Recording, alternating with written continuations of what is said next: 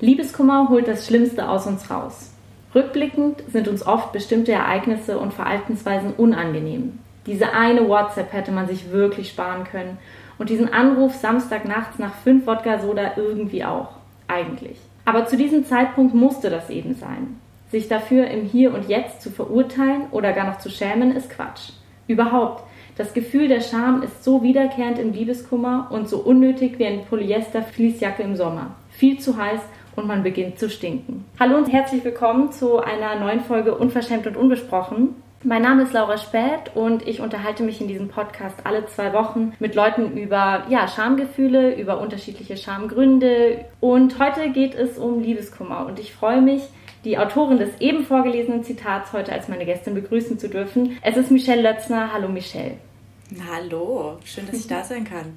Ja, ich freue mich ganz krass, dass du da bist und ich habe auch ehrlich gesagt ähm, so leichte Fangirl-Moments. Das habe ich immer, wenn ich die Bücher von Leuten schon gelesen habe dann stelle ich die Leute immer auf so ein riesiges Podest und ich habe immer während des Lesens 100 Fragen, die mir im Kopf rumschwirren und dann freue ich mich immer so krass, diese Fragen irgendwann den Leuten real auch stellen zu dürfen und ja, da bist du eine von diesen Personen, deren Buch ich gelesen habe und mir dachte, ich würde so gern irgendwann mal viele, viele Fragen an diese Person stellen. Das freut mich sehr. Vielen, vielen Dank. Das ist äh, tatsächlich total schön und ich bin auch ganz geschmeichelt. Uns hören die Leute ja jetzt nur, sie sehen uns nicht ich, ich trage eine absolute Scheißfrisur, weil auch ich im Lockdown bin schon sehr lange und ich habe auch eine Jogginghose an. Das heißt, es gibt kein Podest, auf das man mich stellen muss. Das ist so ganz normal und leide, so wie alle gerade. Ja, ja. Das ist auch nochmal gut äh, zu hören und dass du sagst. Das entspannt so ein bisschen, ne? Ja, ich wollte dir erstmal noch ganz kurz was zu deinem Buch sagen. Ich bin auf dieses Buch, wir haben es gerade schon im Vorgespräch gesagt, gekommen über den Podcast Ist das normal? Da ähm, warst du auch zu Gast und ihr habt über Liebeskummer gesprochen. Und dann habe ich mir dein Buch gekauft. Es heißt Liebeskummer bewältigen in 99 Tagen. Und ich fand es irgendwie faszinierend an dem Buch, weil du geschafft hast, dass ich mich beim Lesen wirklich sehr aufgehoben bei dir gefühlt habe und weil du es geschafft hast, so Leserinnen enorm viel Verständnis für ein Gefühl entgegenzubringen, das man bei sich selbst nicht so akzeptieren kann oft oder wo man denkt, nee, das darf jetzt nicht da sein, das geht doch jetzt nicht, dass dieses Gefühl da ist. Ja, in dem Buch hast du dir ja eigentlich vor allem angeschaut, was die soziologische, aber auch psychologische und biologische und medizinische Forschung zum Thema Liebeskummer sagt. Und insofern ist es ja auch kein klassischer Ratgeber, was ich irgendwie auch entspannt fand, weil ich immer so Ratgeber kritisch bin, sondern ähm, es ist irgendwie ein, fand ich, ziemlich gesellschaftskritisches Buch ich fand es aber gleichzeitig trotzdem schön, dass man so, es war so ein kleines Mitmachbuch. Also man kann, für die Leute, die es nicht kennen, man kann in diesem Buch sehr viel mitarbeiten. Man kann sich selbst befragen, beziehungsweise Michelle befragt einen eigentlich und man kann dann mit diesen Fragen arbeiten. Und das fand ich sehr schön. Deshalb erstmal vielen Dank, dass du dieses Buch geschrieben hast. Ich hätte mir gewünscht, dass es schon existiert hätte, ähm, als ich 16 war. Das ist schön. Ja, vielen, vielen Dank. Die Idee hinter dem Buch war vor allen Dingen, es nicht so zu machen, wie andere es machen. Also sehr oft, gerade in dem Ratgeberbereich, den du gerade schon angesprochen hast, ist es so, dass Autoren und Autorinnen den einen Weg, den sie beschritten haben, so als den Königsweg vorgeben und sagen, ihr müsst das, ich habe das so geschafft, deswegen müsst ihr das äh, alles alle so machen wie ich. Und da werden auch gerne Zahlen genommen. Also mein Buch hat ja auch 99 Tage, aber man kennt ja schon so diese diese Werbeclaims mit Abnehmen in 20 Tagen, fit in zwei Monaten, so ne. Und also eigentlich war das auch so mit ein Grund, das Buch selber so zu nennen und es dann aber komplett anders zu machen. Also ich komme in dem Buch gar nicht vor. Ich werde auch ganz oft gefragt, ob ich dieses Buch geschrieben habe, weil ich selber Liebeskummer hatte. Nein, hatte ich nicht zu dem Zeitpunkt, aber natürlich hatte ich in meinem Leben schon mal Liebeskummer. Und ich finde auch Menschen, die noch keine Liebeskummer hatten, sehr suspekt. Dann ist irgendwas, sagen wir mal, anders. Ne?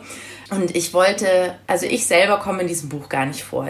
Ich komme in dem Vorwort marginal vor, aber ansonsten lasse ich nur die Wissenschaft sprechen, weil ich es sehr spannend fand, dass man zu Liebeskummer super viel weiß aber nicht drüber redet und ganz viele Fakten, die schon sehr lange bekannt sind, überhaupt nicht im Mainstream ankommen. Und deswegen behandle ich auf diesen 99 Doppelseiten und dazwischen sind ja immer noch so Essays zu bestimmten Themen äh, eingeklingt, eigentlich hauptsächlich die Wissenschaft. Nie mich und auch selten den Einzelfall.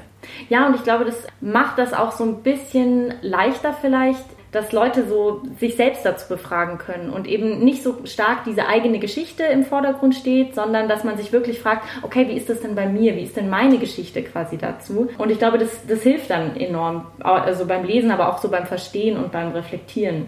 Und ich hatte beim Lesen das Gefühl, du schreibst in dem Buch gegen ein Gefühl an, was die Leserinnen vermutlich fühlen und zwar die ganze Zeit auch irgendwie fühlen, ähm, und das ist eben die Scham. Also du versuchst ihnen so ein bisschen die Scham für dieses Gefühl zu Liebeskummern zu nehmen. Dann fand ich es irgendwie spannend, weil sie als benanntes Gefühl eigentlich nie vorkommt, aber umso stärker auf der letzten Seite, also wo ich auch das Zitat eben äh, daraus vorgelesen habe. Naja, da habe ich mich natürlich dann im Anschluss gefragt, war dir beim Schreiben des Buches bewusst, welche Bedeutung Scham bei Liebeskummer hat? Oder ist das sowas, was du dir erst so danach irgendwie mal überlegt hattest?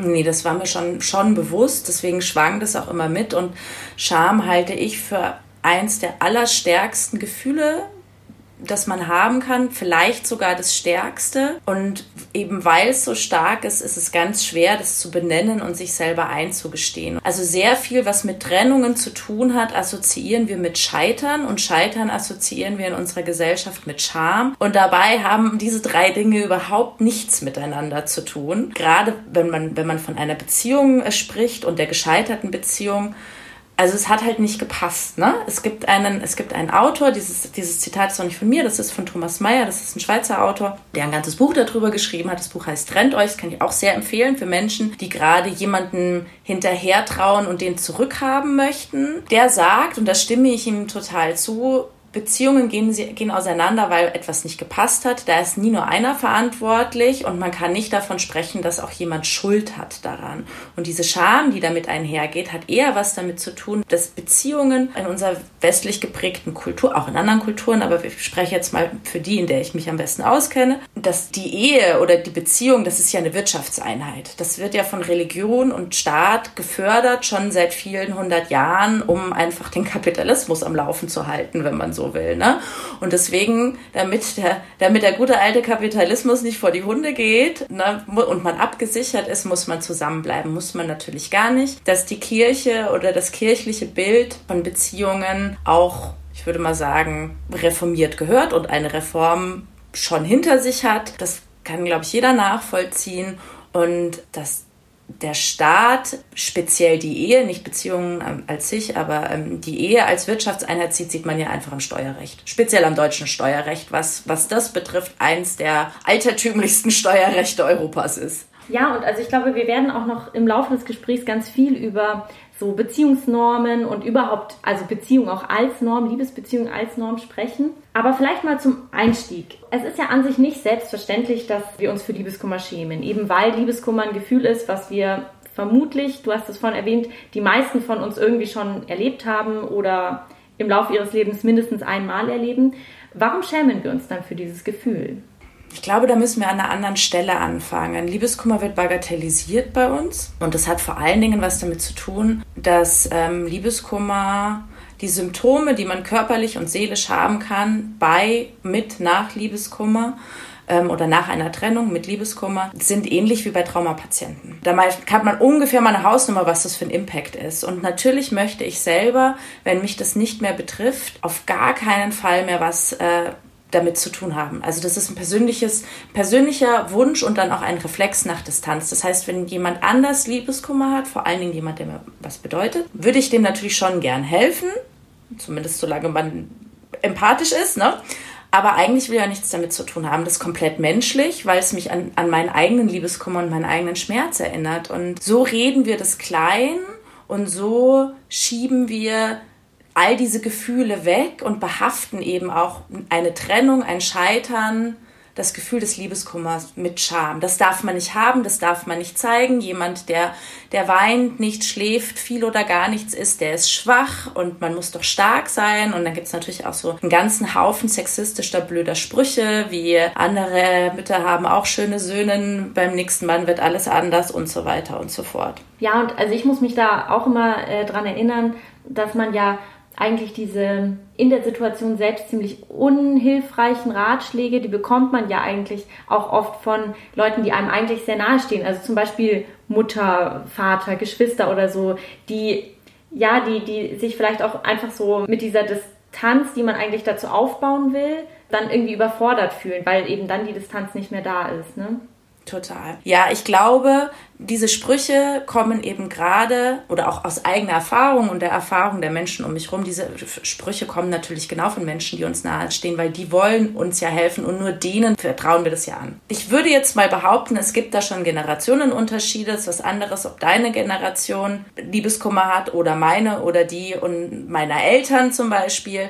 Ich würde sagen, dass Menschen um die 20 viel eher über solche Gefühle sprechen, auch über negative Gefühle, als meine und vor allen Dingen die, die meiner Eltern. Ich habe letztens einen ganz, einen ganz guten Gedanken gehört, dass ja quasi, also ich bin jetzt 38 und dass quasi meine Elterngeneration ja die Generation ist, die von Eltern aufgezogen wurde, die im Nationalsozialismus groß geworden ist. Und da war ja nun alles mit totaler Härte und diese komplette Heiligsprechung der Mutter, die bei ihren Kindern bleiben muss und auf gar, also deren einzige Aufgabe es ist, im Leben mehr Kinder zu gebären für das Reich und so, ne? Also da sind meine Großeltern, deine Urgroßeltern drin aufgewachsen und das gibt man natürlich, diese Art von Trauma gibt man ja immer weiter. Und was mich total freut und ich möchte da jeden bestärken, ist, dass bei Menschen Anfang 20 20 dieses, also Therapien kein so großes Tabu mehr sind und über eben über Gefühle sprechen, gerade Männer. Also Frauen, denen ist es ja eher erlaubt in unserer Gesellschaft, Gefühle zu haben und darüber zu sprechen. Männer haben natürlich auch Gefühle und die sprechen dafür mehr drüber und das freut mich total, weil ich sehe, dass da eine Veränderung zum Positiven passiert. Ja, ja, und also witzigerweise, ich habe genau denselben äh, Gedanken, den habe ich auch irgendwo gelesen gehabt. Und mit so einem Gedanken im Hinterkopf kann man bestimmte Sachen einfach ein bisschen besser nachvollziehen. Und das hilft dann irgendwie oft. Und du hattest gerade eben erwähnt, dass Liebeskummer ja eigentlich vergleichbar ist mit so einer traumatischen Erfahrung. Da, also das ist ja auch was, was du in deinem Buch schreibst. Und da habe ich mich gefragt, okay, ist dann überhaupt Liebeskummer, ist das überhaupt noch ein Gefühl oder ist es eigentlich was anderes? Also wenn wir über Liebeskummer sprechen, was, was beschreiben wir dann eigentlich? Puh, da machst du jetzt aber großes Fass auf, du.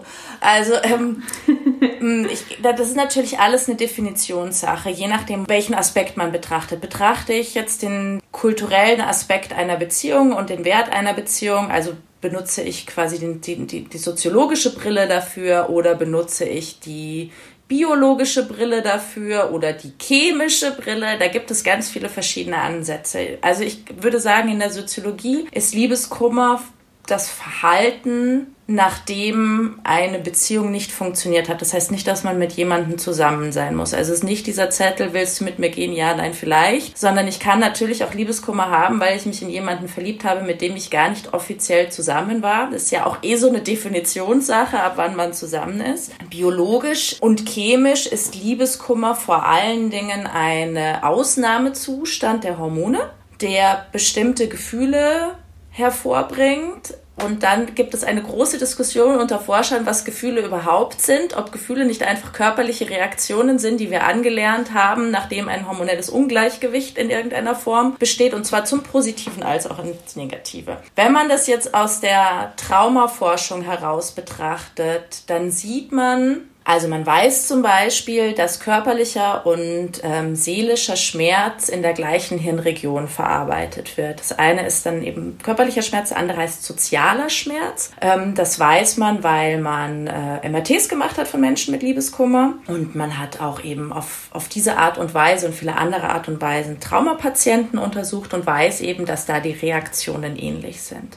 Und deswegen ist egal eigentlich aus welcher Perspektive wir wissenschaftlich Liebeskummer betrachten, das immer ein Ausnahmezustand ein, kann, ein, ein kultureller, ein soziologischer, ein körperlicher. Und ich glaube, dass eben vermutlich auch, weil es ein Ausnahmezustand ist, wir Liebeskummer zum Teil auch dann so, also mit diesem Schamgefühl auch irgendwie belegen, weil es so vollkommen aus unserem normalen Alltag rausfällt, weil man irgendwie damit überfordert ist und weil, du hast es vorhin auch schon gesagt, man eben auch irgendwie so lange nicht darüber gesprochen hat oder auch immer noch nicht darüber spricht. Ja. Ich glaube trotzdem, dass es so bestimmte Phänomene am Liebeskummer gibt, die besonders schambehaftet sind. Also ich denke da zum Beispiel an sowas wie wenn man dann zum Beispiel aufgrund seines Liebeskummers nicht zur Arbeit geht. Ich, also ich weiß nicht, ob es wirklich Leute gibt, die bei der Arbeit anrufen und sagen, ich komme heute nicht, weil ich habe Liebeskummer. Gibt es wahrscheinlich nicht. Was, also... Sollten die aber tun. So, unbedingt. aber das, das Gute ist natürlich, also man muss ja nicht sagen, warum man nicht zur Arbeit kommt, ähm, sondern einfach nur, dass man krank ist und nicht zur Arbeit kommt. Und deswegen gibt es ja auch auf den Krankschreibungen äh, diese Kürzel. Das, was im Übrigen ganz interessant ist, wenn man irgendwann mal diese Kürzel lesen kann und weiß, weshalb sich Menschen krank schreiben lassen. Also ganz geheim ist es natürlich nicht, aber ich kann jeden nur dazu ermutigen, aber ich habe dich unterbrochen. Nee, alles gut. Äh, du darfst mich jederzeit unterbrechen. Genau, ich glaube eben, dass es so bestimmte Facetten am Liebeskummer gibt, die besonders schambehaftet sind. Kannst du dazu was sagen, welche das so sind? Also ich glaube, da ist es aber ist Liebeskummer kein Solitär, sondern Liebeskummer fällt, fällt einfach unter die mentalen Ausnahmezustände. Also das in einer Range mit Depressionen, irgendwelchen psychischen Störungen, klein wie groß, wie, wie bemisst man klein und wie bemisst man groß. Und alles, was mit Mental Health zu tun hat, unsere psychischen Gesundheit, ist einfach immer noch so mit, mit Charme, ja, und mit einem Tabu behaftet, drüber zu sprechen. Ich glaube, wenn man das mal bildlich sagt, dann würde man auf der, erstens mal sagen, wenn du ein gebrochenes Bein hast, gehst du zum Arzt und setzt dich auch nicht auf die Couch und wartest, dass es von alleine vorbeigeht. Und genauso kann man mit einem gebrochenen Herzen verfahren. Wenn du ein gebrochenes Herz hast, kannst du zum Arzt gehen.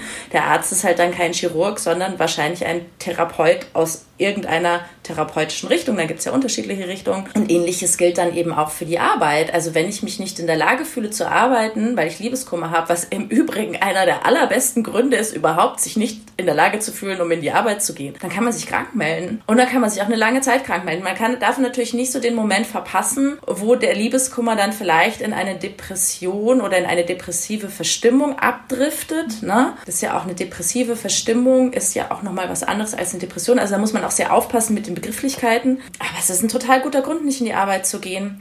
Nur ist in unserer, das ist halt, das, der, der Grund ist unsere Leistungsgesellschaft und auch der Kapitalismus. Wir müssen funktionieren und wir, unsere Körper sind Maschinen und da geht es nur um Sichtbarkeit und ne, mit einem gebrochenen Bein sagt ja auch irgendwann ein Arbeitgeber, naja, aber ist ja dein Bein gebrochen und nicht dein Hirn, also kommst du jetzt mal wieder. Ich fand das ganz interessant. Vor Jahren, als ich ging's, habe ich eine Diskussion beigewohnt, da ging es um die Arbeitsunfähigkeitsversicherung für Journalisten, also Menschen wie mich. Es ist gar nicht so einfach, die abzuschließen. Ich habe tatsächlich auch keine, weil natürlich ganz viele Versicherer sagen, naja, aber du brauchst ja eigentlich nur deinen Kopf und deine Hände, aber auch die nur ne, bedingt.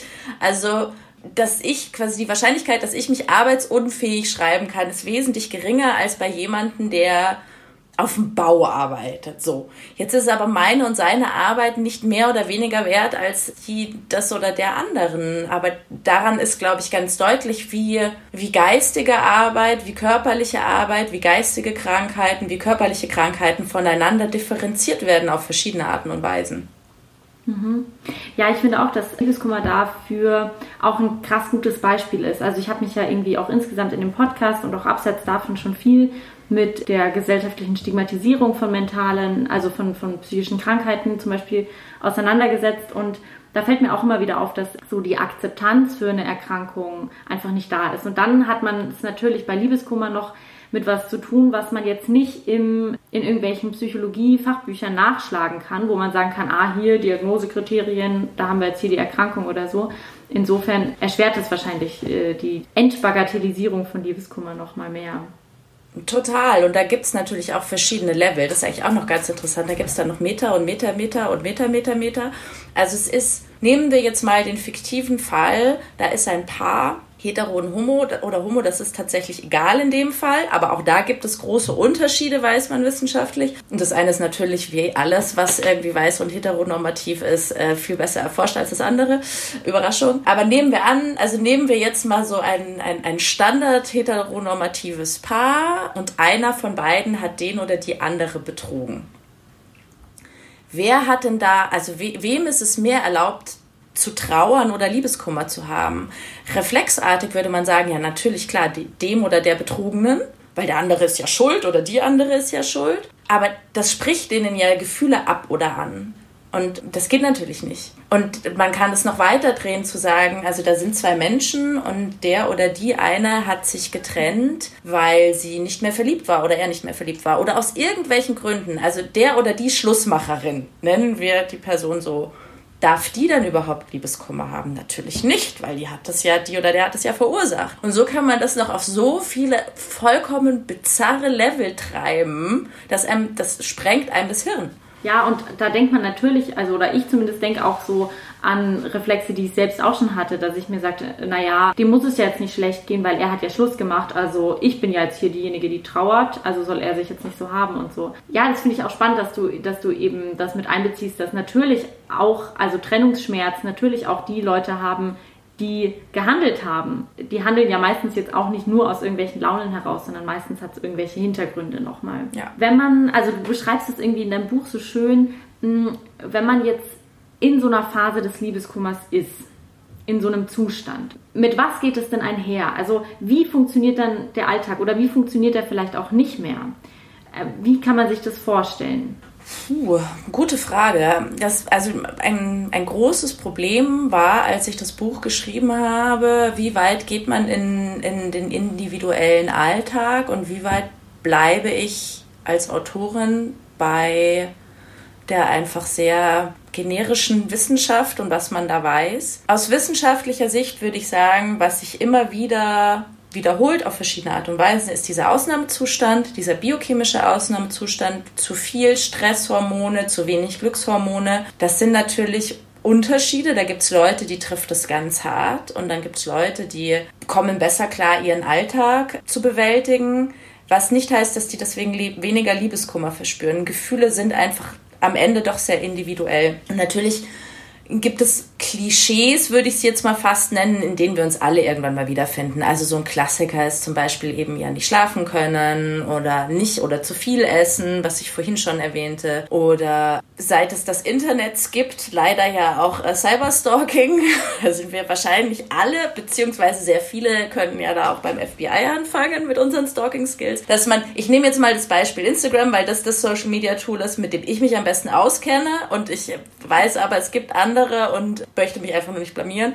Ähm, also, dass man irgendwie alle fünf Minuten mit einem Fake-Account die Insta-Stories anschaut oder generell irgendwie schaut, so, oder ist jetzt der oder die hat einen Abonnenten mehr. Wer ist denn das? Und sich dann irgendwie eine Stunde lang hinsetzt und unter den, keine Ahnung, 837 Abonnenten, die der oder die hat, zu gucken, wer ist die neue Person. Und das ist natürlich total ungesund. Das ist fürchterlich ungesund und ich glaube, die meisten wissen auch, die das machen. Aber es ist total schwierig, da persönliche Stopptaste zu finden, weil unser Hirn versucht ja ständig Probleme zu lösen. Das ist ja so das, das quasi der Kern von uns Menschen und von unserer, von unserer Spezies. Ich fand ein ganz gutes Beispiel, wenn man U-Bahn fährt und da ist irgendwie in der U-Bahn ist es total leise oder wahlweise im Bus, in einem öffentlichen Verkehrsmittel ist es total leise. Ich weiß, wir fahren gerade alle zum Glück nicht so viele öffentliche Verkehrsmittel. Aber nochmal, da ist es total leise und eine einzige Person telefoniert. Und man selber liest ein Buch.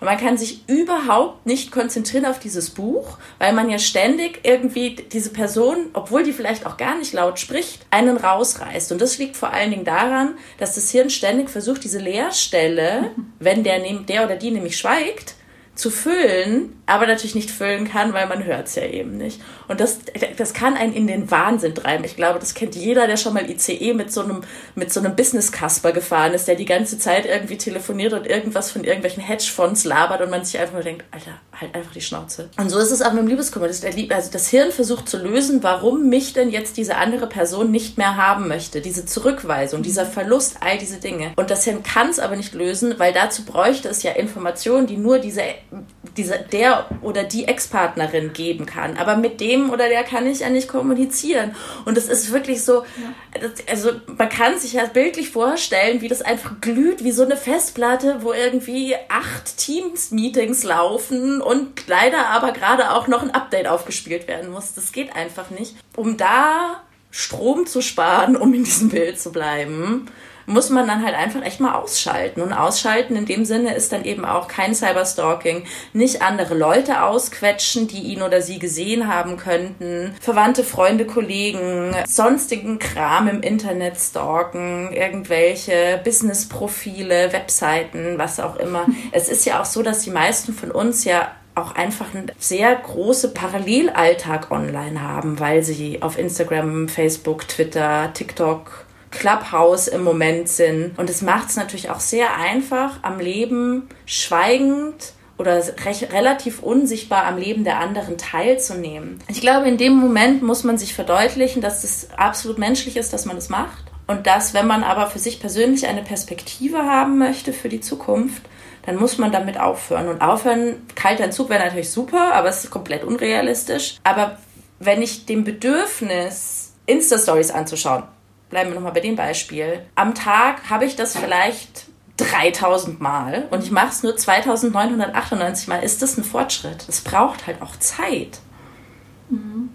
Ja, und ich glaube, dass gerade wenn es um, um diesen Umgang mit dem Liebeskummer geht, wenn es dann um, um Cyberstalking und die den dysfunktionalen Alltag quasi geht, der in dem Moment einfach nicht mehr funktioniert, dass dann, zumindest meiner Erfahrung nach, so das Schamgefühl da nochmal so einen, nochmal so ein Turning Point ist, der quasi das Ganze noch schwieriger macht, weil in dem Moment, wo ich natürlich mir zum fünften Mal das Social Media Profil von der anderen Person anschaue, da merke ich ja dann auch, okay, das tut mir eigentlich gerade nicht gut oder das ist gerade nicht gut, was ich mache oder ich verhalte mich gerade wie das x-te Klischee und schäme mich dafür irgendwie. Aber gleichzeitig, je mehr ich mir verbiete, das zu machen, umso mehr will man das natürlich auch. Und insofern ist, glaube ich, also auch da irgendwie so ein Schamgefühl, was was die ganze Sache noch mal ein bisschen mehr verkompliziert. Ich glaube ja, ein großer, wie soll ich sagen, ein großer Teil von Scham ist, ist ja auch immer, dass man denkt, man ist die einzige Person, der es so geht, egal mit was. Also jetzt Liebeskummer unabhängig. Und was da hilft, ist einfach drüber sprechen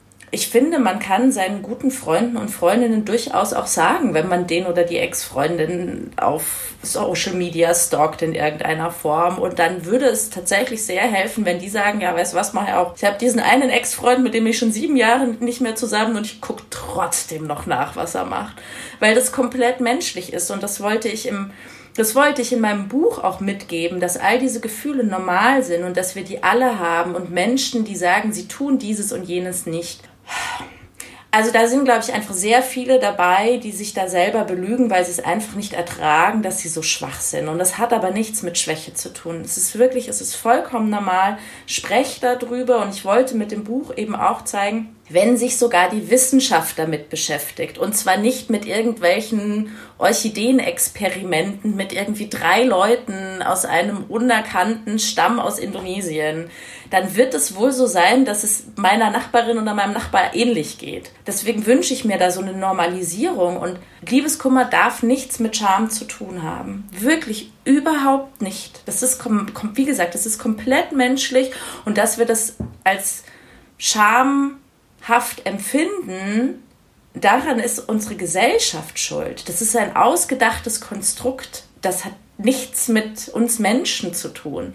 Bleiben wir mal bei diesem ausgedachten Konstrukt. Weil mir ist so in der Vorbereitung aufgefallen, es gibt zwei Erzählungen quasi. Das eine ist so eine gesellschaftliche Erzählung darüber, wie Liebesbeziehungen funktionieren. Und die sind laut gesellschaftlicher Erzählung irgendwie unendlich und konfliktfrei.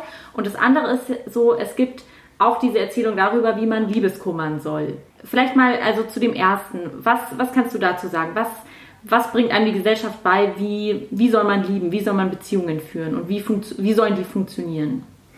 Also da sind wir natürlich einfach viel beeinflusst von dem, was wir sehen. Alles, was, was in unserer Welt existiert, hat eine Vorbildfunktion. Umso mehr Menschen das machen, im Positiven und Negativen, umso sehr werden wir quasi von diesen Vorbildern beeinflusst. Wer sich für diese soziologische Perspektive interessiert, kann sich mit Luhmann beschäftigen, den kennen aber bestimmt ähm, einige, weil der wiederum sagt, dass viel von dem, was wir denken, wie Liebesbeziehungen eben zu beginnen haben, wie sie verlaufen zu haben und auch wie sie enden sollen, wird uns ja vorgelebt über oder vorgezeigt besser über Literatur, über Musik, über Film und das ja schon sehr lange. Das ja jetzt nicht irgendwie erst seit es das Internet gibt. Und jetzt ist es so, dass der klassische, bleiben wir beim Film, der klassische Film ist irgendwie 90 Minuten lang, maximal 120. Alles, was drüber geht, ist ein Arthouse-Film, wird schwierig. Und in 90 Minuten lässt sich natürlich nicht die Langweiligkeit einer Langzeitbeziehung erzählen. Das will ja auch keiner sehen. Ist ja dann auch wieder ein Arthouse-Film. Aber was sich verkauft, womit mal Geld verdient wird, ist ja so der Big Bang und dieses komplette Missverständnis, wenn es besonders hart ist, wenn es besonders schwierig ist, wenn besonders viele Hindernisse aus dem Weg geräumt werden müssen, erst dann ist es richtige Liebe. Das ist natürlich totaler Bullshit. Also das ist, das ist vorerzählt. Und auch Trennungen ähm, und Liebeskummer, da ist, glaube ich, das Klassikerbild ist Bridget Jones mit ihrem Eiskübel äh, auf der Couch, was im Übrigen schon über 20 Jahre alt ist, wo gerade auch ja Frauen so suggeriert wird, dass es also eine Trennung oder verschmähte Liebe ist ganz schlimm und dann müssen die essen und Brust essen und dann müssen die auch leiden und so. Würde Bridget Jones oder hätte Bridget Jones damals aber gesagt, ja okay, dann halt nicht und wäre in die nächste Bar gegangen und hätte sich irgendwie einen Typen aufgerissen oder ein Tinder-Date klar gemacht, wäre es eine totale Schlampe gewesen. Also da ist auch die Geschlechterrezeption ganz unterschiedlich. Wo wiederum ein Mann, der sich keine Frau Frau aufreißt, sondern zu Hause sitzt und heult, natürlich ein totales Weichei ist und er auch wirklich, also so ein Waschlappen ist ja klar, dass die den nicht will. Also, ne, Ironie natürlich, aber da sieht man, was für auch vollkommen konstruierte, bekloppte, sexistische Geschlechterbilder geformt werden. Ja, und ich glaube, dass eben auch in dieser Erzählung von äh, von Liebeskummer, die so kulturell geprägt ist. Da hat Liebeskummer immer so ein Ablaufdatum, also es gibt es immer nur für maximal paar Wochen, bei Frauen ein bisschen länger als bei Männern und so. Und da ist dann aber auch das Ablaufdatum irgendwie immer damit verbunden, dass es so eine neue Beziehung gibt. Und nicht einfach, dass die Frau irgendwie sagt, ja, fühlt mein eigenes Leben unabhängig von einer Beziehung oder so.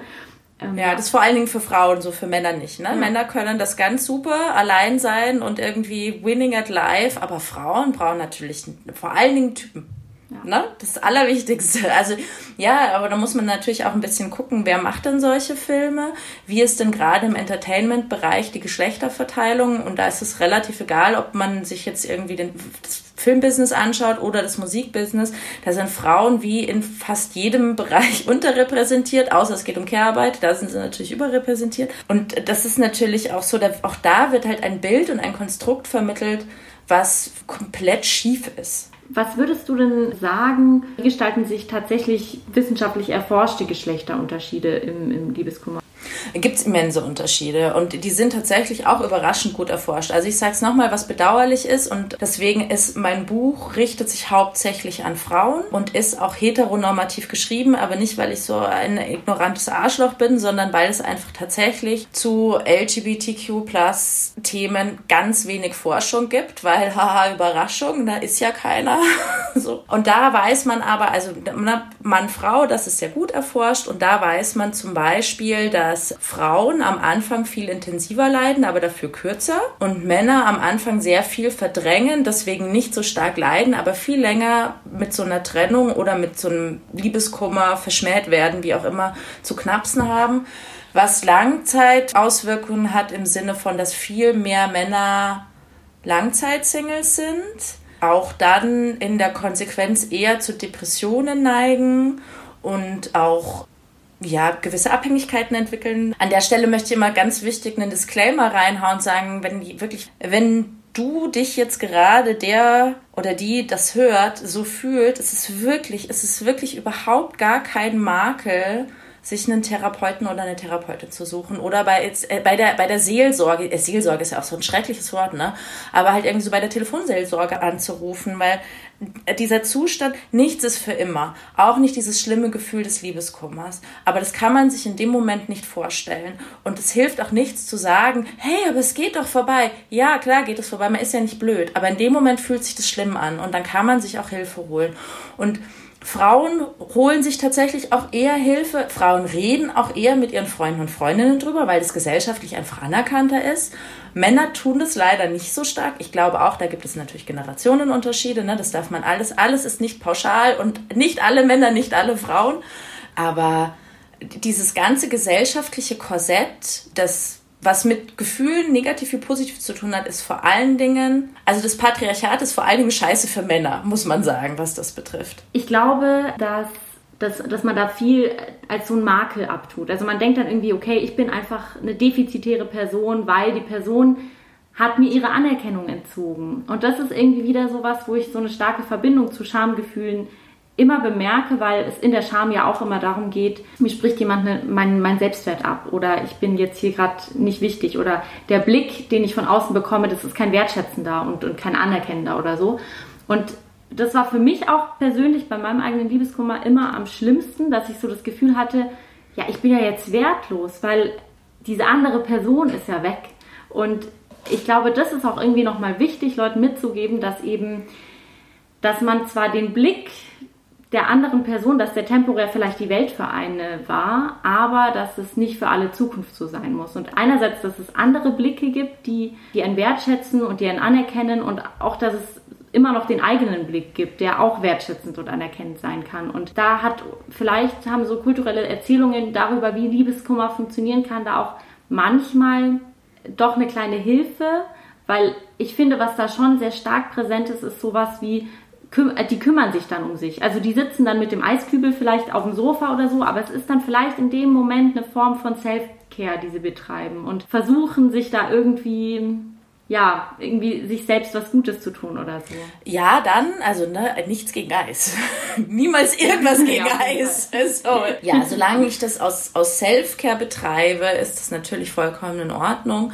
Ähm, sobald es aber eine Kompensation ist für, also ne, auch dieses Eis stopft dieses seelische Loch ja nicht. Und klar ist auf sich achten wichtig und ich stimme dir total zu, dass es ganz viel mit gesehen und gehört werden zu tun hat und das ist natürlich für uns unfassbar schmerzhaft ist, wenn uns diese Aufmerksamkeit entzogen wird, weil wir alle Aufmerksamkeit brauchen. Jeder braucht das in einer anderen Form, aber ne, sonst, was das mit uns macht, dass wir zu wenig Aufmerksamkeit und zu wenig Interaktion haben, sieht man ja jetzt im vergangenen Jahr durch den Corona-Lockdown. Ich glaube, das ist auch für alle Menschen, die jetzt zuhören, die keinen Liebeskummer haben oder, wobei die sind wahrscheinlich an der Stelle schon ausgestiegen, weil es zu schmerzhaft ist, an den eigenen erinnert zu werden. Also wenn man sich davon distanzieren will, um so ein Verständnis, so ein abstraktes Verständnis für Liebeskummer oder Liebesbekümmerte aufzubringen, im ersten Lockdown 20 2020, als sich so von heute auf morgen alles verändert hat und keiner wusste, wie es weitergeht und wie lange das dauert und wann man die anderen wieder sieht. Diese Verzweiflung, dieses Chaos im Kopf, diese Desorganisation, bis man da so seinen Alltag wieder organisiert hatte. So, ne? Nach ein paar Wochen haben wir dann alle irgendwie Yoga mit Maddie Morrison gemacht und jeden Tag drei Essensvorschläge mit der Captain Cook App bekommen und so. Ne, jeder hat sich natürlich auch digital eingerichtet. Irgendwann waren wir da ganz gut so gewappnet, aber am Anfang war das, hat das alles unglaublich große Angst gemacht. Und dann kam die Lockerung, dann kam der zweite Lockdown und ich glaube, dass Menschen im zweiten Lockdown viel schneller schon gewusst haben, wie sie damit umgehen müssen, was ihnen gut tut, was ihnen nicht gut tut und haben Dinge gelernt aus dem ersten Lockdown und trotzdem war es scheiße. Trotzdem waren diese Einschränkungen scheiße. So kann man das auch für die Zukunft sehen, dass ich das ist immer gleiches Herz, gleicher Kummer. Liebeskummer wird immer wehtun. Ich kann leider, muss ich sagen, es wird nicht schmerzfreier mit dem Alter, aber man entwickelt ja über die Zeit Kompensationsstrategien und kann das eben auch vielleicht besser trennen, zu sagen, so, okay, vor allen Dingen gerade schmerzt mich, dass mich diese Person nicht mehr sieht, weil mir das so wichtig wäre, dass sie mich sieht. Aber es wird eine andere Person geben und diese Person muss nicht unbedingt der oder die Partnerin sein. Ja. Ja, und ich glaube, eine dieser Kompensationsstrategien ist natürlich dieser Begriff, den ich, ah, ich finde den immer so ein bisschen schwierig, Resilienz. Ja, ich weiß, was du meinst. Ja, eigentlich ist Wir sind ja, ja auch keine Teflonpfanne. Ne? Genau, genau. Und an sich will der ja nichts Böses, dieser Begriff, aber er ist halt so krass drin in dieser Schiene, dass man mit Achtsamkeit irgendwie und, und ein bisschen meditieren alles hinkriegt. Ja, ja. scheiß auf Achtsamkeit. aber trotzdem ähm, glaube ich, beschreibt er an sich schon, was man da irgendwie lernen kann. Also eben, dass man einerseits mit bestimmten Sachen, die einen immer wieder im Leben aus der Bahn werfen werden, irgendwie Skills entwickelt, um mit denen anders umzugehen. Ich fand auch irgendwie ganz interessant, dass, also Liebeskummer an sich irgendwie super verbunden mit x tausend verschiedenen negativen Emotionen. Dass dazu natürlich irgendwie Scham, Schuld, Wut und alle möglichen Emotionen gehören, ist klar. Und ich hätte gar nicht gedacht, und das hattest du beschrieben, dass sich Liebeskummer aber eben auch so positiv auf die Produktivität auswirken kann. Und ich hatte das, weil du jetzt den Vergleich mit, mit dem Corona-Lockdown gebracht hattest, ich hatte das im ersten Lockdown auch, dass ich bemerkt habe, ach krass, gut, ich bin jetzt irgendwie mit diesen ganzen Ängsten gerade so krass überfordert und so, aber das hat mich irgendwie komischerweise so angetrieben, weil ich mir dann dachte, oh Gott, ich muss jetzt irgendwie durch diese Ängste durch. Was hat das mit dieser These auf sich, dass sich quasi so negative Emotionen und damit auch Liebeskummer irgendwie positiv auf die Produktivität auswirken könnte? Also da gibt es tatsächlich so ein, paar Studien dazu, die das aus verschiedenen Perspektiven betrachten. Also ganz oft ist es ja so, dass man am Anfang gar nichts auf die Kette kriegt im Liebeskummer und dann plötzlich so ein, wie so einen Kickstart hinlegt und sich so in einer Sache total ja so aufgeht und das wie so, aber wie da leider dann auch gerne in so einem Rabbit Hole versinkt, also dass es so einen Hyperfokus setzt. Also der Begriff des Hyperfokus kommt aus der ADHS-Forschung. Damit muss man vorsichtig sein, weil den claimen verschiedene Wissenschaftler, nicht jeder davon ist so nicht jede Untersuchung ist so belastbar. Aber was, glaube ich, jeder kennt, ist, dass man manchmal Phasen hat, wo man eine Sache durchzieht wie im Tunnel, nicht isst, nicht trinkt und irgendwie so Vollgas gibt. Menschen mit ADHS haben das wohl sehr oft. Menschen ohne ADHS haben das nicht so oft, aber gerade in so emotionalen Ausnahmezuständen. Deswegen kann es tatsächlich schon sein, dass man dann im, im Liebeskummer oder in diesem Schmerz oder in diesem Gefühl wust, plötzlich irgendwie zwei Tage lang keine Ahnung, Makramees knöpft oder ähm, irgendwie die ganze Bude neu streicht und und das hatten, glaube ich, im ersten Lockdown, im zweiten wahrscheinlich schon nicht mehr so viele, aber im ersten Lockdown total viele, die dann irgendwie plötzlich angefangen haben, exzessiv zu Hause Sport zu machen oder die ganze Wohnung umzuräumen oder endlich mal so den ganzen Scheißtrick, der sich so ansammelt, bei eBay Kleinanzeigen reinzustellen.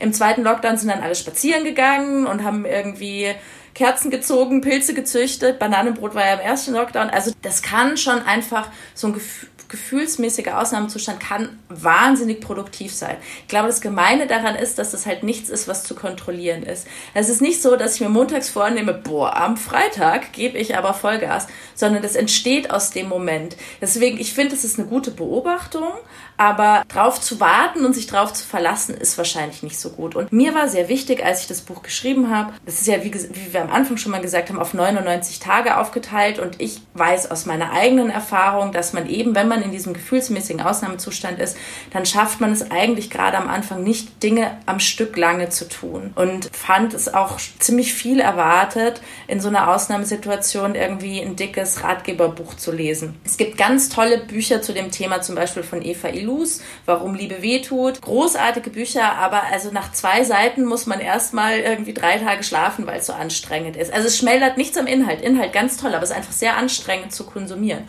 Und ich wollte mit meinem Buch was schreiben, was leicht zu konsumieren ist, aber trotzdem so viel Gehalt mitbringt, dass man was mitnimmt. Weil auf der anderen Seite gerade der Liebeskummerbücher ist wahnsinnig viel Schrott. Unfassbar viel Schrott. Vor allen Dingen für Frauen. Das ist dann so pink.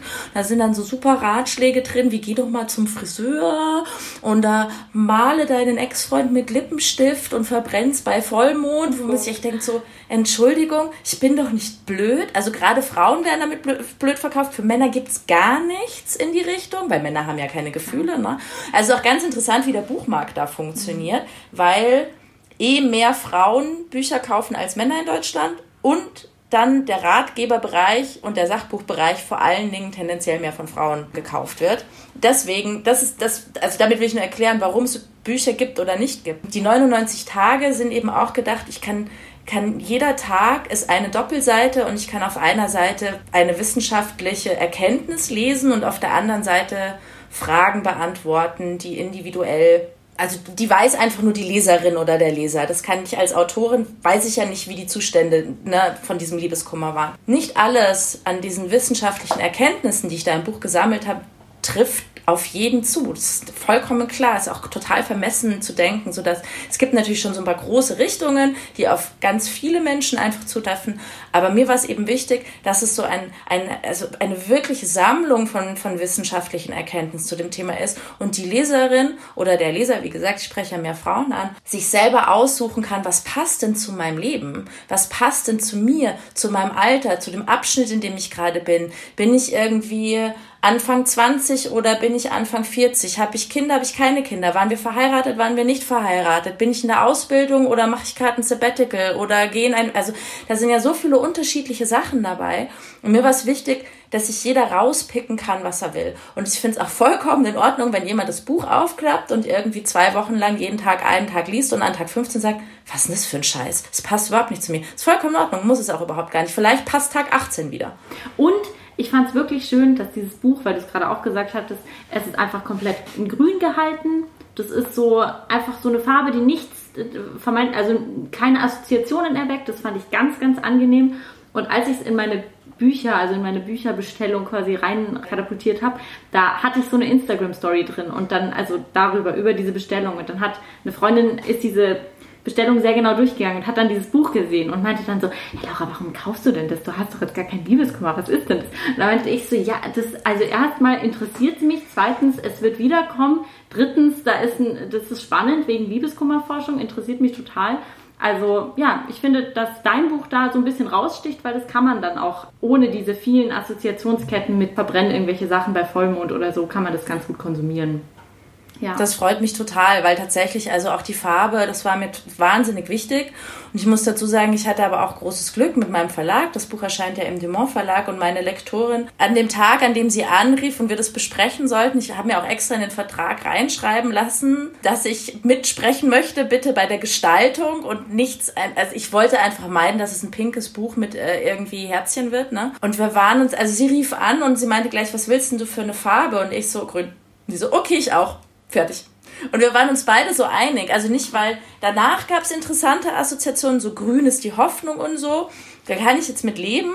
Mir war es wichtig, dass das Buch eben auch sehr, sehr schlicht ist, innen wie außen, dass ich es vielleicht halt wenn wir alle mal wieder mit den öffentlichen Verkehrsmitteln fahren, es soll ja noch passieren, ähm, dass ich es halt auch in der U-Bahn lesen kann, ohne dass ich mich dafür schämen muss. Da sind wir auch wieder bei der Scham, weil ehrlich gesagt, also ich hatte auch ein paar gute Bücher bei meiner Recherche. Ich habe irrsinnig viel gelesen zu dem Thema. Und in den Büchern standen schlaue Sachen drin. Und das waren Bücher, die waren von außen so offensichtlich. Ich niemals hätte ich mich damit auf eine Parkbank gesetzt, weil ich mir gedacht habe, so, also wenn mich damit jemand sieht, das wäre mir peinlich.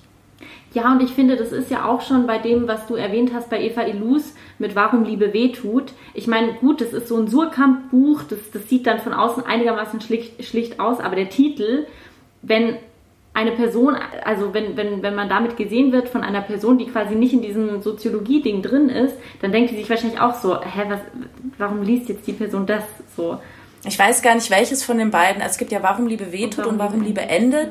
Und eins ist ja dann auch einfach so quietschpink mhm. und das andere ist blau. Und ich habe mich schon ganz lange gefragt, warum genau diese zwei Geschlechter zu, zutreffenden Farben oder die man ja oft benutzt, mhm. warum die da benutzt werden. Wir werden nicht drauf kommen. Vielleicht war es auch einfach nur irgendein Grafiker, der die Farben geil fand. Meistens ist das die Erklärung dafür. Aber ja, das ist natürlich auch, also das damit wird ja auch, das ist ja eine Vermarktungsfrage auch ganz viel. Und ich glaube auch, dass Menschen, die pinke Bücher mit äh, Herzchen drauflesen, und das meine ich gar nicht despektierlich, mit meinem Buch nicht gut aufgehoben gewesen wären. Dass die hätten was anderes gesucht. Ich glaube auch, dass bei diesen Vermarktungsfragen, dass da auch Scham eine gar nicht so untergeordnete Rolle spielt, weil du hattest gerade oder du hast schon mehrfach den Buchmarkt angesprochen und da fällt mir immer wieder auf, dass so vor allem in den letzten Jahren, dass immer wieder so punktuell tabuisierte Themen und Schamthemen so angesprochen werden und dann auf dem Buchmarkt ganz krass rezipiert werden. Und wahrscheinlich wird innerhalb der nächsten zwei bis drei Jahre irgendjemand die Sparte Liebeskummerratgeber für Männer entdecken. Und dann wird da irgendwie eine Enttabuisierung stattfinden und dann wird vielleicht dieses Thema auch nicht mehr so schambehaftet sein, aber ja, der Kapitalismus wird auch irgendwie davon profitieren oder so. Das ja. ist halt. Nix ja. ohne den Kapitalismus. Er ist immer da. Aus dem kommen wir auch nicht mehr raus. Nee. Also du und ich zumindest nicht. Da muss man noch ganz so anders ansetzen. Ja. Ich habe noch eine, eine Sache, die, die jetzt so ein bisschen nochmal bei diesen negativen Emotionen ansetzt, weil ich ja ganz interessant finde, dass eben bei Männern irgendwie auch Wut im Liebeskummer ist irgendwie okay und kommt vor und dass die dann vielleicht mal einen Autospiegel zertrümmern, mein Gott, it happens. Und ich glaube, dass so ein sehr schambehaftetes Gefühl bei Frauen dann auch im Liebeskummer eben das Wutgefühl ist. Kannst du dazu was sagen? Was sind dann so von Frauen die Strategien, mit dieser Wut umzugehen, die sie irgendwie aber nicht rauslassen können? Ja, da ist es eigentlich genau der umgekehrte Fall. Ne? Dass wir haben jetzt viel darüber gesprochen, dass Männer ihre Gefühle nicht rauslassen, aber Wut schon und Frauen eher nicht. Und das sind Erziehungsfragen. Da sind wir auch ganz am Anfang unseres Gesprächs wieder. Was ist Mädchen und was ist Jungs erlaubt? Wer definiert eigentlich, was erlaubt sind? Ne? Mädchen sollen brav sein, Jungs dürfen wild sein. Äh, woher kommt es? Aus dem Nationalsozialismus, was auch einfach extrem immer noch ist. Also auch bei den jetzt Menschen, jetzt Eltern von kleinen Kindern. Frauen und Wut ist nicht erlaubt. Also Frauen, die irgendwie mal lauter werden, die sind dann gleich hysterisch, die sind dann gleich emotional, die werden nicht richtig ernst genommen, sind Zicken, die sollen sich nicht so aufregen. Also da gibt es ja auch ganz viele Betitelungen dafür, was das ist und die sind aber einfach nur sauer. Und wenn ein Mann sauer ist, dann ist er, dann kann er durchgreifen, dann ist er dominant, dann hat er Führungsqualitäten, so. Also das ist auch ein total krasses Framing, was da natürlich ja. passiert. Und ich würde mir wünschen, dass Frauen öfter wütend sind, weil Frauen sind viel zu selten wütend und das muss uns auch als, ich spreche jetzt als Frau, es muss uns auch egal sein, ob Männer uns dann hysterisch und blöd finden, weil es auch also wir haben uns viel erkämpft die letzten Jahrzehnte und vor allen Dingen die Frauen, die, die vor uns gekämpft haben. Aber da ist noch echt viel zu tun. Und dafür braucht es aber wiederum eben auch Verbündete. Dafür braucht es auch Männer, die dann mal sagen, so, im Moment mal, nee, die ist nicht hysterisch, die ist sauer und sie hat einen Grund, sauer zu sein. Also will damit nicht sagen, wir brauchen Männer, die uns verteidigen, sondern das ist natürlich eine gemeinsame Sache. Und Wut ist total wichtig, weil wenn wir Wut nicht rauslassen, dann, und das nur in uns reinfressen, dann werden wir irgendwann psychisch krank. Dann kann man, also kann man die Uhr danach stellen und da gibt es auch wirklich einfach so viele Studien und Erkenntnisse dazu. Das ist jetzt wirklich, das ist keine News mehr und eigentlich wissen wir es alle und trotzdem reißen wir uns an der falschen Stelle zusammen. Also ich will nicht dazu aufrufen, zu randalieren oder vielleicht nicht so oft zu randalieren, ähm, aber ich, ich würde mir wünschen, dass Frauen öfters laut werden und Grenzen aufzeigen. Und das dürfen sie auch, auch und vor allem mit dem Motor Wut. Ja. Wer sich übrigens äh, dafür interessiert, ich kann immer wieder dieses Buch äh, Speak Out von Kimali empfehlen, die auch ganz viel Forschung zu Wut, geschlechtsspezifische Forschung zu Wut irgendwie in diesem Buch zusammenfasst und ich fand es damals wirklich gut zu lesen. Auch ansonsten ist natürlich Wut irgendwie so ein ja ein, ein, ein riesiges Tool eigentlich, um Veränderungen zu schaffen. Und ich glaube auch, dass man irgendwie auch die Scham vielleicht ein bisschen in Wut verwandeln kann. Das ist natürlich auch irgendwie was, was ich so HörerInnen mitgeben möchte, dass man einerseits ein besseres Gefühl für sich selber vielleicht manchmal bekommt, wenn man Grenzen setzt und wenn man irgendwie wütend auf Sachen reagiert und Grenzüberschreitungen dann auch irgendwie benennt und dass das natürlich auch irgendwie dabei hilft, mit der Scham umzugehen. Was würdest du denn sagen, was bräuchte es auf gesellschaftlicher Ebene, um einerseits Liebeskummer nicht mehr als so ein ja, Bagatellgefühl zu behandeln und andererseits aber auch, damit Leute sich, wenn sie Liebeskummern oder wenn sie vielleicht auch nicht so Liebeskummern, wie es vorgeschrieben steht, in Anführungszeichen, damit sich die Leute dann nicht mehr so schämen?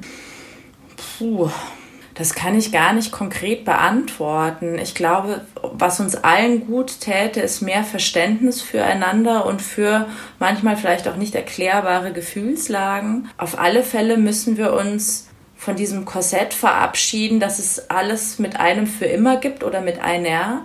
Ne? Wir sterben halt nicht mehr mit 30, weil uns der Säbelzahntiger, ach mit, mit 21, weil uns der Säbelzahntiger leider irgendwie doch beim Pilzesammeln erwischt hat. Wir werden viel älter. Es ist vollkommen unrealistisch zu denken, dass man mit einer Person für immer zusammenbleibt. Das gibt es bestimmt, aber es ist die Ausnahme und nicht die Regel. Deswegen ist es nicht schlechter, um Gottes Willen. Aber man entwickelt sich weiter. Ich glaube, das kann man auch historisch nochmal aus der Perspektive betrachten, dass gerade Frauen sich ja auch sehr lange gar nicht trennen konnten, weil sie finanziell sonst nicht durchgekommen wären. Generell hat es sehr lange gedauert, bis sie sich überhaupt scheiden lassen dürften, bis irgendwie weit in die 70er rein. Irgendwie jetzt auch nicht so wahnsinnig lange her ist. Ne? Und bis heute gibt es die Gender Pay Gap. Also, dass wir uns überhaupt trennen können, vor allen Dingen als Frauen, ist noch relativ neu. Und deswegen, glaube ich, braucht es da ein neues Narrativ. Und es ist kein Scheitern, wenn eine Beziehung auseinandergeht. Patchwork ist kein Scheitern. Das ist, wir werden alle viel älter, zum Glück. Danke an die Impfungen vor allen Dingen, dass wir viel älter werden. Das ist auch ein Pro-Impf-Podcast von meiner Seite. Ja. Ja, von meiner auch passt. Komplett pro Impfen. ähm, ich weiß es jetzt in dem Moment verliere ich wieder ganz viele Leute, die dann mein Buch nicht kaufen. Aber ist okay, ihr dürft gehen. Ciao. Also pro Impfen, da waren wir gerade, wir werden viel älter und es ist vollkommen okay. Und vor allen Dingen ist es ja nicht so, nur weil eine Beziehung auseinandergegangen ist, dass man, dass der andere dann weg ist. Also der kann einem ja als Freund oder Freundin erhalten bleiben. Und ich kenne mittlerweile so viele mittlerweile wieder befreundete Paare oder Eltern, die aus den eigenen Scheidungserfahrungen, die sie in der Kindheit mit ihren Eltern hatten, daraus gelernt haben und deswegen sehr gut funktionierende Patchwork-Konstruktionen haben. Also es ist alles diese Finalität, die bei allem dabei ist, die ist einfach nicht mehr gegeben. Gott sei Dank.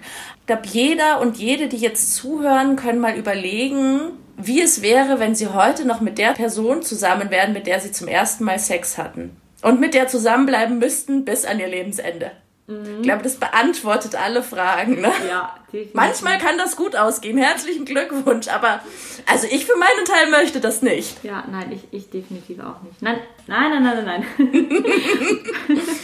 Aber ich glaube, dass, also, dass du da auch nochmal einen guten Punkt machst mit dieser Finalität, weil man in bestimmten emotionalen Zuständen auch einfach immer davon ausgeht, dass diese Gefühle jetzt die nächsten 80 Jahre so sein werden. Und das trifft auf einen Ausnahmezustand wie den Liebeskummer zu, aber auch auf Schamgefühle. Ich sage zwar in dem Podcast auch immer, dass natürlich auch Scham bleibt. Eine bestimmte Scham bleibt und die begleitet einen weiter und das ist auch in Ordnung. Aber die meisten Gefühle werden ja doch mit der Zeit irgendwie schwächer und es kommen irgendwie andere Gefühle und so. Und das finde ich dann immer auch so eine bisschen erleichternde Perspektive, wenn ich mir in irgendeiner Krise denke, ja, okay, jetzt ist halt die Krise gerade akut, aber in zwei Wochen sieht die Welt schon anders aus. Und wenn sie in zwei Wochen nicht anders aussieht, dann in vier, sechs, acht oder wann auch immer. Ja, also ich glaube, gerade diese Zeitfenster, da hast du vollkommen recht, die sind wahnsinnig wichtig. Und das ist ja auch das, was uns, also da bin ich wieder bei Corona, weil es uns so betrifft einfach, was ja auch allen am meisten zu schaffen macht, nicht zu wissen, wann das vorbei ist. Und so ist es im Liebeskummer eben auch, aber es wird einen danach geben. Auch wegen Impfen. Oh mein Gott, oh, mir ist jetzt gerade noch was eingefallen, was, noch, ja. was ich noch ganz wichtig fand. Ähm, Frag. Ja, weil du jetzt gerade beim Impfen warst. Und so, es gibt ja. Ähm, ich sehe schon die Telegram-Gruppen gerade. Ja. Michelle Lötzner von der Pharma-Lobby gesponsert. Ja, voll. Ich, war jetzt, ich muss jetzt leider weg mit meinem Bentley und meinem Butler wegfahren. Weil es gibt ja, es gibt ja auch quasi Leute, die sagen so, ja, Medikamente gegen Liebeskummer, Painkiller und so weiter hilft. Was weiß man darüber? Wie sinnvoll sind Schmerzmittel gegen Liebeskummer?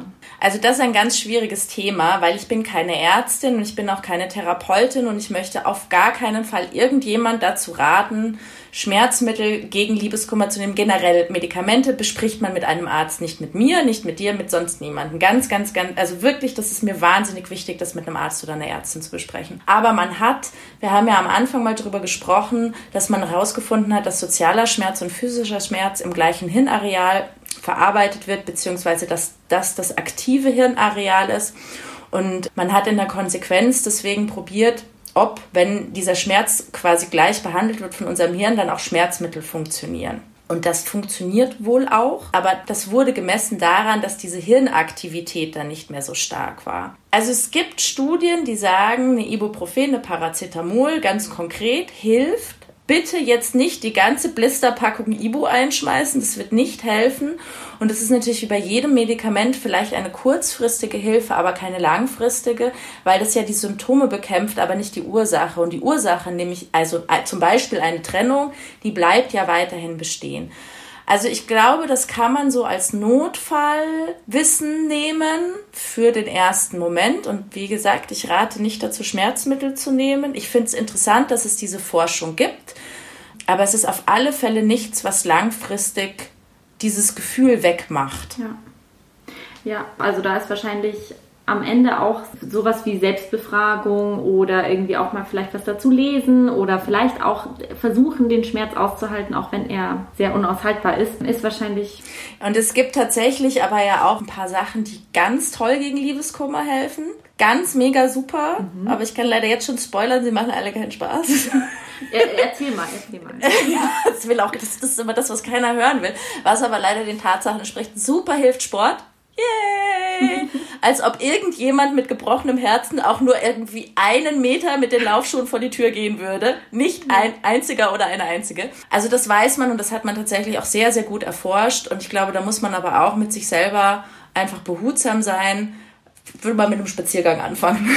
Ja. Dann kann man immer noch, aber also man weiß, Sport hilft, man weiß, Schlaf hilft, man weiß auch, dass Essen übrigens hilft. Da ist nur leider, hat unser Hirn macht nicht schnell genug, gibt es das Signal, jetzt ist es genug. Deswegen gibt es ganz oft Liebesbekümmerte, die sehr zunehmen. Aber die nehmen das meistens auch wieder ab. Und es ist am Ende auch nur ein Essen ne? und ein Körper und der verändert sich.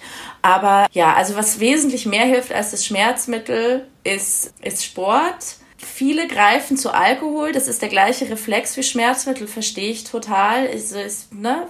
ich habe mich in meinem Leben wegen Herzschmerz auch schon mehr als einmal richtig krass betrunken. Also das ist dieser ganze exzessive Hedonismus, der damit einhergeht, ist ein normaler Reflex. Damit wollen wir unser Hirn natürlich auch einfach benebeln. Aber in nüchternen und ruhigen Momenten wissen wir, glaube ich, alle, dass das alles keine langfristige Lösung sein kann. Ja.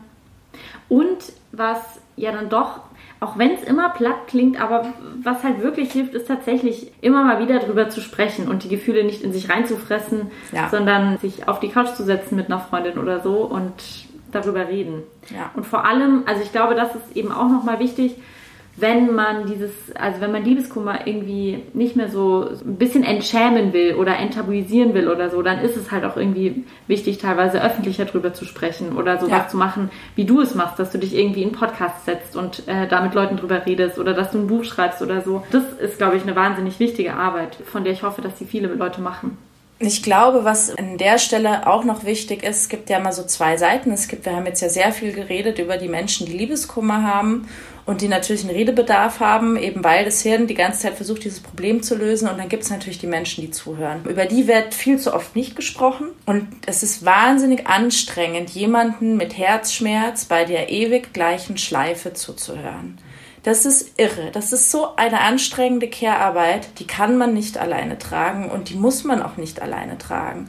Und es ist vollkommen okay, irgendwann das Gefühl zu haben, wenn irgendwie der, der auf dem Handy-Display der Name dieses Freundes oder dieser Freundin aufblinkt, dass man denkt so, oh fuck, bitte nicht schon wieder. Das ist vollkommen in Ordnung und auch deswegen muss man sich nicht schämen. Ich wollte mit meinem Buch da auch gerade solchen Menschen was an die Hand geben, weil vielleicht eben eine neutrale Instanz wie das Buch da weiterhelfen kann. Ich stelle ja bei jeder Doppelseite dann immer Fragen so zum Themengebiet, die dann auch also natürlich neutral und offen sind. Es sind auch, also es ist ein, im äh, Bücherjargon heißt sowas Schreibbuch und Schreibarbeit. Das klingt aber tatsächlich total ätzend und unsexy. Ähm, ich habe versucht, es auf we wesentliche äh, und wenige Fragen zu beschränken und viel mit Kreuzen zu arbeiten und weniger mit selber aufschreiben. Multiple Choice. ja, und ich will damit nur sagen, wenn ich eine Freundin oder einen Freund habe und merke, ich komme da nicht weiter, war die Idee bei meinem Buch eben auch, dass man das für die kaufen kann, denen schenken kann, denen anbieten kann, weil das vielleicht noch mal eine andere Perspektive ähm, gibt, vor allen Dingen, wenn man parteiisch ist. Und das ist man ja immer, wenn man die andere Person auch kennt. Selbst wenn man versucht, da neutral zu bleiben. Aber man ist ja meistens nicht nur mit einer Person befreundet, sondern auch mit dem der Ex-Partnerin. Jetzt habe ich noch so eine Frage, weil mir, also für mich war eben voll viel in deinem Buch total neu, weil ich mich in dieser Forschung einfach bisher nicht auskannte. Was war denn für dich selber vielleicht so ein Ergebnis oder eine, eine Perspektive auf das Thema Liebeskummer, die du total überraschend fandest bei deiner Recherche?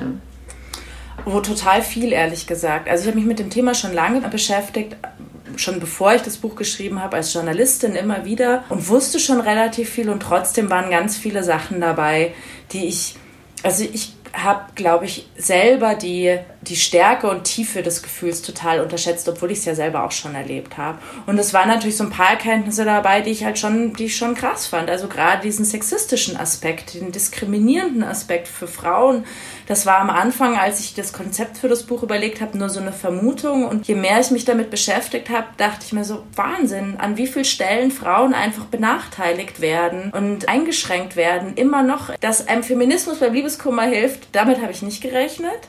Und es ist natürlich auch so vollkommen bizarr, weil wir ja eigentlich denken, dass wir in einer relativ gleichberechtigten Gesellschaft leben. Also das fand ich so insgesamt super spannend, also überraschender als ich dachte Was ich tatsächlich nicht wusste, war diese Schmerzstudie.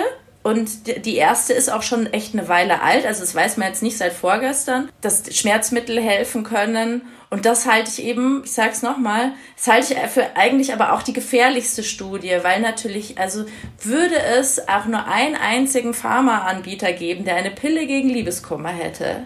Das ist, wäre ja wie Viagra damals. Also den würde ja jeder, aber das gibt es nicht, das ist auch gut, dass es das nicht gibt. Ich werde nicht von der Pharmalobby gesponsert an dieser Stelle nochmal. Die, die haben wir eh verloren. Die haben wir komplett verloren, ja, die sind schon weg. Spätestens seit ich Viagra gesagt habe. Ähm, ja, aber also das fand ich tatsächlich, das fand ich sehr überraschend, wie gut es offensichtlich zu wirken scheint für den Moment.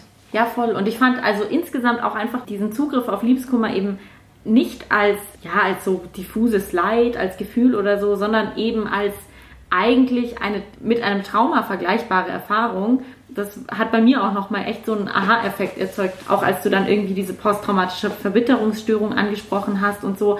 Das waren alles einfach für mich total äh, neue Facetten von Liebeskummer und deshalb möchte ich an der Stelle auch wirklich nochmal empfehlen, dieses Buch zu kaufen, zu lesen und sich auch irgendwie da mal stärker mit auseinanderzusetzen.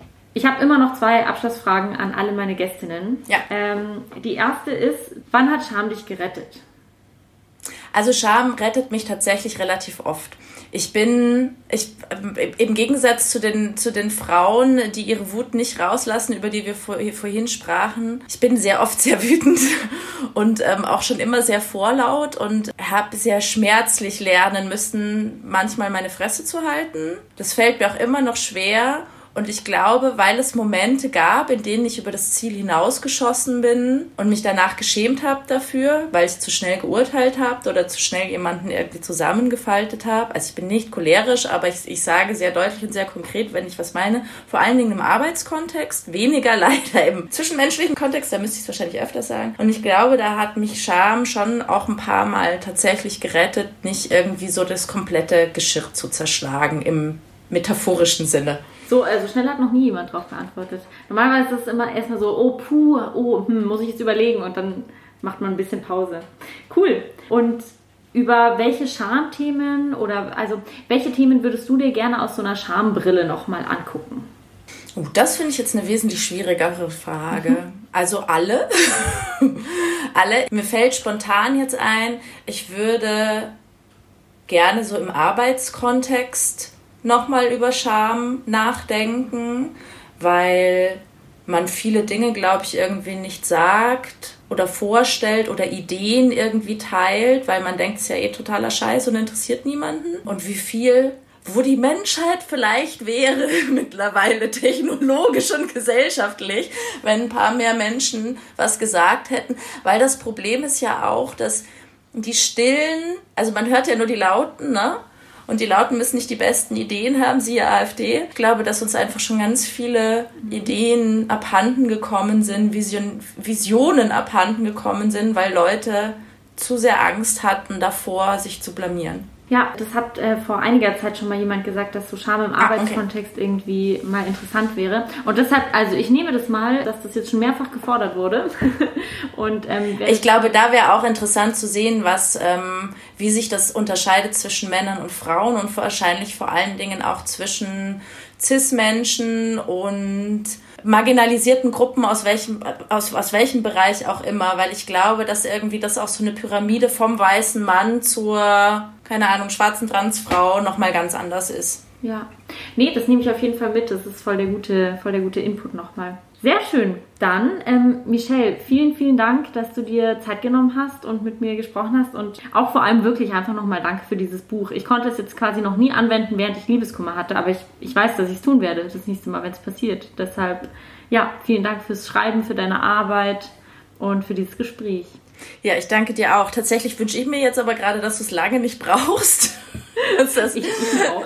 kosmischer Ausgleich und so. Ne? Ich wünsch, also eigentlich wünsche ich jedem, dass er es nicht braucht und ähm, bin auch um jeden froh, der Also es gibt auch Menschen, die mir schreiben und sagen so, hey, das war total super, ich habe es bis zur Hälfte gelesen und dann habe ich es ewig liegen lassen, weil ich gemerkt habe, ich brauche es nicht mehr, ich lese es jetzt nur noch, weil es mich interessiert. Das finde ich so das schönste Kompliment, weil ich natürlich niemandem wünsche, dass er schwere Tage hat. Ja, aber vielen Dank, dass ich, äh, dass ich da sein konnte und dass wir darüber reden konnten. Und ich fand also auch gerade dieser Aspekt des Charmes, den hat noch nie jemand so gut rausgearbeitet wie du, weil sich tatsächlich viele andere auf ganz so andere Fakten stürzen, wo ich mir denke so, ah ja, echt, das interessiert dich? Okay. Ähm, und das, also das war mir tatsächlich auch so wahnsinnig wichtig, dass dieses Thema, die, also dass, dass, dass wir diese Scham verlieren, über dieses Thema zu sprechen. Kann auch jeden nur ermutigen, darüber zu reden und sich Geschichten anzuhören und sich nicht blöd dabei vorzukommen, dass man Gefühle hat. Gefühle machen uns Menschen aus. Gott sei Dank, sonst gäbe es uns nicht mehr. Das ist ein perfektes Schlusswort. Dankeschön. Sehr gerne.